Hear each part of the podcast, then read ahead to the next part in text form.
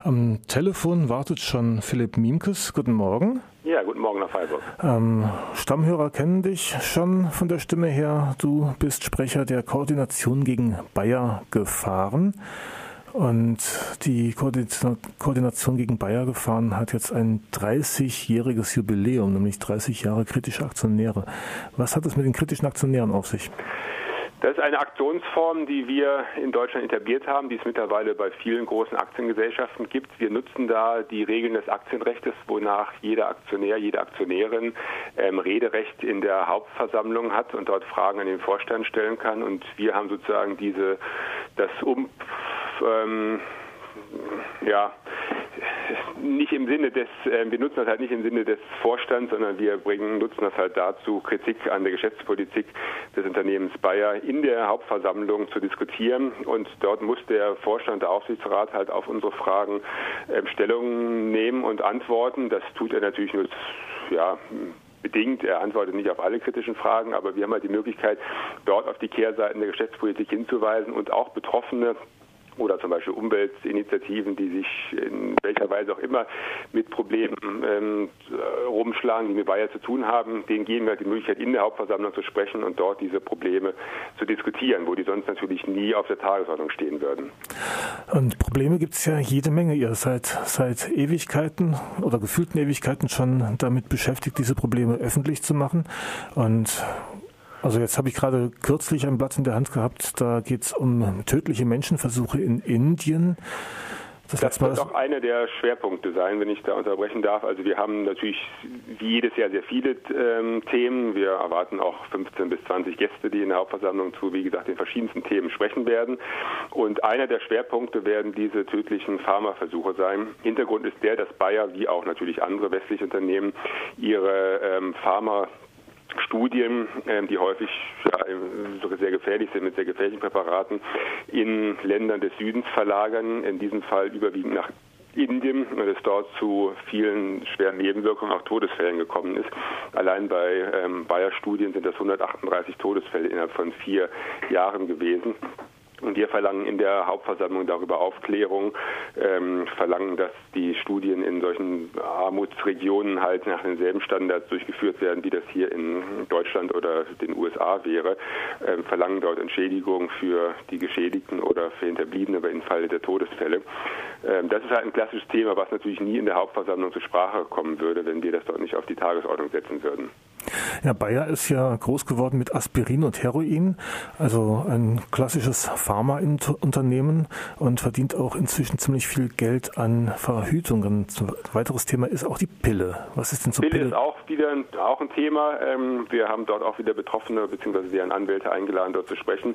Hintergrund ist der, ähm, dass Antibabypillen von Bayer zwar zuverlässig verhüten, so wie andere ältere Pillen auch, aber ein höheres Nebenwirkungsprofil haben, also die Risiken von Schlaganfällen, von Thrombosen, von Embolien sind etwa zwei bis dreimal höher, als das bei älteren Präparaten der Fall ist. Ähm, die Risiken sind zwar absolut gesehen vergleichsweise niedrig, da nun aber Bayer Weltmarktführer ist und Millionen oder Dutzende von Millionen von Frauen weltweit diese Pillen einnehmen, kommt es da zu vielen Todesfällen, die, man muss sagen, man muss sagen, zum größten Teil vermeidbar wären. Also allein in den USA sind es mindestens 190 Todesfälle und wenn man rechnet, dass ähm, das Risiko bei Bayer, den Bayer-Präparaten etwa zwei bis dreimal so hoch ist wie bei anderen Präparaten, so könnte man halt ausrechnen, dass die Hälfte oder sogar zwei Drittel dieser Todesfälle vermeidbar wären, wenn die ähm, Anwenderinnen auf ältere Präparate umgestiegen wären, die wie gesagt genauso sicher verhüten. Das ist auch ein Thema, was natürlich dort normalerweise nicht diskutiert werden würde, was Bayer natürlich auch vehement abstreitet. Die werden dann versuchen, wieder selbst gesponserte Studien da in Vordergrund zu stellen, die dieses ähm, Risiko leugnen. Aber wir wollen halt da den Betroffenen ähm, die Möglichkeit geben, da auf ihr Leiden hinzuweisen. Die Betroffenen ist, wie gesagt, ist zu Todesfällen gekommen und manche haben, waren schon klinisch tot und sind im letzten Moment noch gerettet worden, ähm, leiden aber ihr Leben lang unter den, den Folgen dieser, ähm, dieser Thrombosen oder Embolien Das heißt, das Thema wird dort, ähm, es geht dort auch um Entschädigungssummen. Bayer hat kürzlich in den USA über 100 Millionen Dollar Entschädigung an betroffene Frauen gezahlt. Es ist natürlich nicht einzusehen, dass die Betroffenen hier in Deutschland für dumm verkauft werden, dass Bayer hier in Deutschland sagt, nein, es ist kein Risiko nachgewiesen. Gleichzeitig in den USA aber Entschädigungen von über in dreistellige Millionensumme gezahlt werden. Das ist natürlich ein Missverhältnis, auf das wir in der Hauptversammlung hinweisen werden und dort natürlich auch Gerechtigkeit zum einen für die Geschädigten fordern, zum anderen natürlich auch versuchen werden, diese Präparate vom Markt zu bekommen, damit es dann nicht zu weiteren Todesfällen kommt. In diesem, äh, in diesem Zusammenhang heute Abend gibt es einen Bericht auf Arte, ähm, ich glaube 2015, zu genau diesem Thema, wo die Risiken von neueren ähm, Antibabypillen thematisiert werden. Also das nur nebenbei. Wir hatten da mit der Redaktion von Arte da auch kooperiert. Also wer von euch da draußen einen Fernseher besitzt, kann ja heute Abend auf Arte umschalten. Ansonsten bleibt zu hoffen, dass Arte das auch im Nachhinein online zur Verfügung stellt für alle, die nicht so TV-affin sind. Du hast von der Hauptversammlung gesprochen. Die findet jetzt am Freitag statt. Ähm, ihr werdet vielfältige Proteste innen und außen ähm, wohl stattfinden lassen?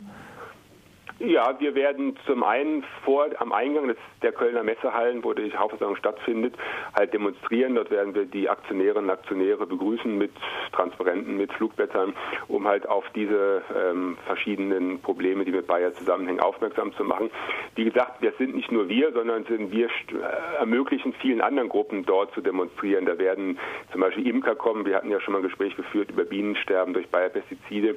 Dort werden Imker kommen. Die hatten im Vorjahr schon mal ihre Bienen Stöcke mitgebracht und ihre Bienen-Imkerkluft und werden dort am Eingang stehen und die Aktionäre informieren.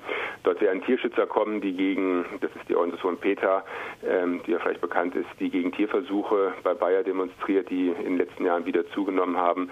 Dort wird ein Vertreter von Ärzte ohne Grenzen kommen, der was zu ähm, äh, der, Preispolitik von Bayer äh, Pharmazeutika in Ländern des Südens äh, sprechen wird.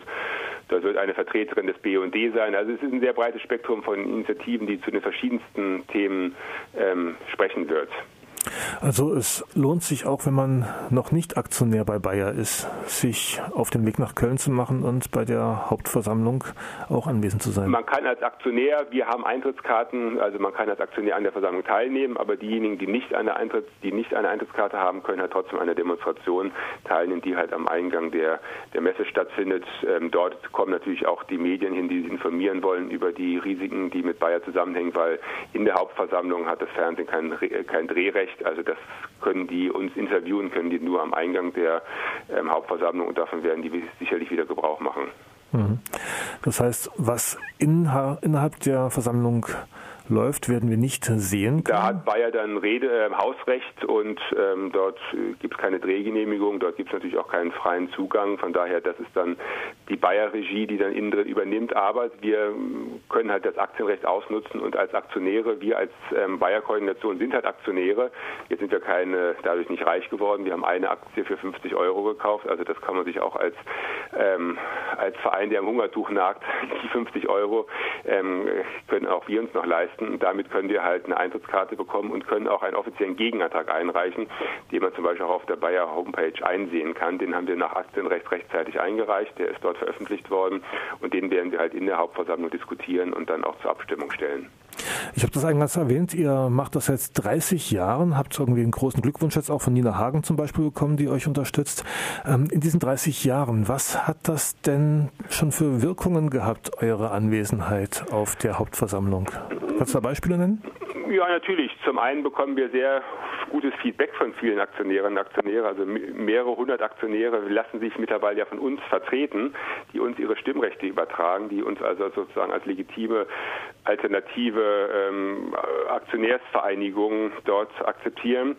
Ähm, das Wichtigste ist erstmal, dass wir da halt geschafft haben, da Gegenöffentlichkeit herzustellen, dass wir halt die Probleme, die sonst in der Tagesordnung, also die sonst nicht auf die Tagesordnung kommen wären, halt öffentlich diskutiert haben und damit natürlich Druck auf, auf Bayer ausüben. Aber natürlich haben wir es auch in sehr vielen Bereichen geschafft, ähm, auch den Konzern zum ja, Einlenken zu bewegen oder was ich, wenn ich von Bienen, von Bienensterben rede, ähm, das kritische Präparat ist in, in Deutschland ja zum Beispiel verboten worden. Nun exportiert Bayer das in viele andere Länder und das Problem ist damit nicht vom Tisch, aber es ist auch nicht so, dass man gegen so einen großen Konzern äh, wie Bayer nichts erreichen könnte. Oder wenn ich das Thema Antibabypillen, was ich gerade angesprochen habe, dort haben wir schon in den letzten drei Jahren gesprochen. Bayer hat stets negiert, dass es irgendein Problem gibt.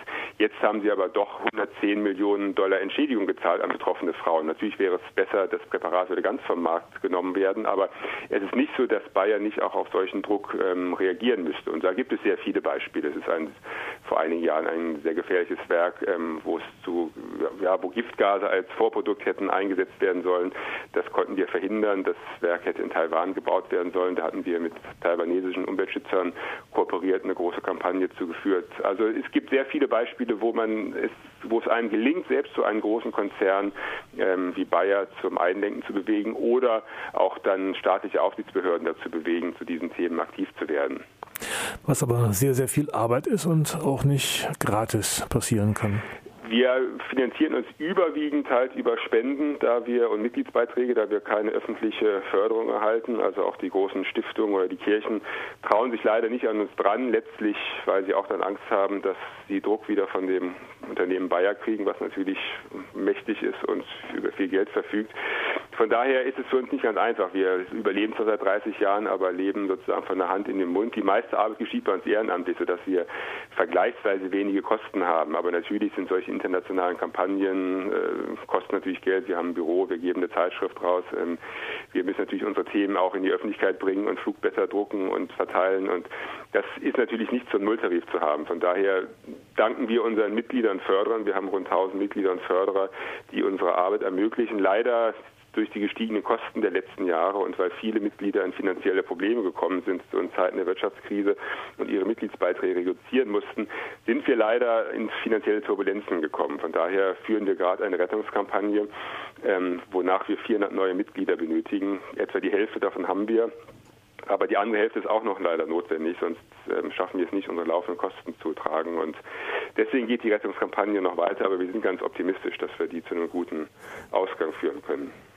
Okay, Philipp Miemkes, Koordination gegen Bayer gefahren. Ich danke dir. Die Alles Internetseite ist ja, cbgnetwork.org.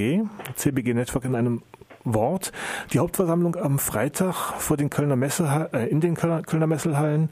Wann seid ihr vor Ort? Wir werden ab 8 Uhr vor Ort sein. Um 10 Uhr beginnt die Hauptversammlung und damit wir alle Aktionäre auch äh, vorab informieren können.